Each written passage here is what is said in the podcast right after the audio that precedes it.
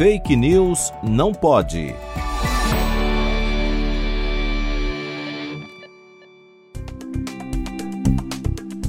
Se você já recebeu fotos, mensagens ou vídeos afirmando que o uso prolongado de máscaras pode causar hipóxia, infecções, dentre outros males, saiba que essas informações são falsas e você deve parar de compartilhá-las imediatamente. Entenda o porquê. Hipóxia é um termo usado para designar condições em que há baixos níveis de oxigênio no corpo. O uso de máscaras não é capaz de causar hipóxia, visto que a máscara não detém passagem de oxigênio ou outros gases. A máscara foi feita para somente impedir a dispersão de grandes partículas. O vírus é transmitido a partir de grandes partículas e gotículas, por isso o uso de máscaras é essencial para conter a transmissão. O uso de máscaras, de acordo com as recomendações, também não facilita a proliferação de fungos ou bactérias patogênicas que poderiam causar uma infecção.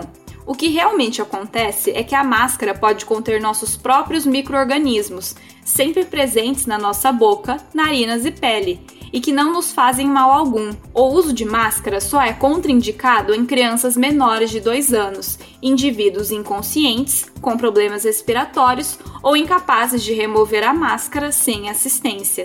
Fora essas exceções, todos devem usar máscaras.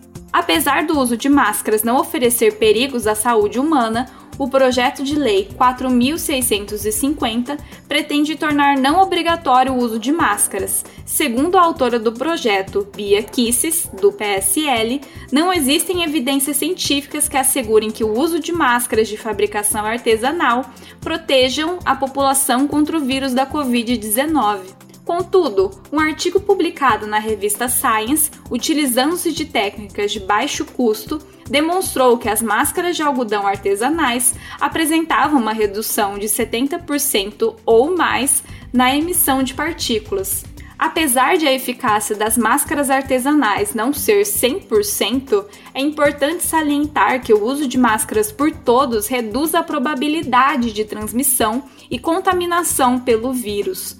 Portanto, dispensar o uso obrigatório de máscaras não é uma medida sensata. Muito pelo contrário, é uma medida que põe a população em risco.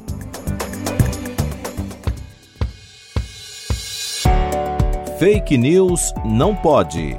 Apresentação: Laura Colette Cunha. Produção: Video Academics e Pretty Much Science, em parceria com a Rádio USP Ribeirão.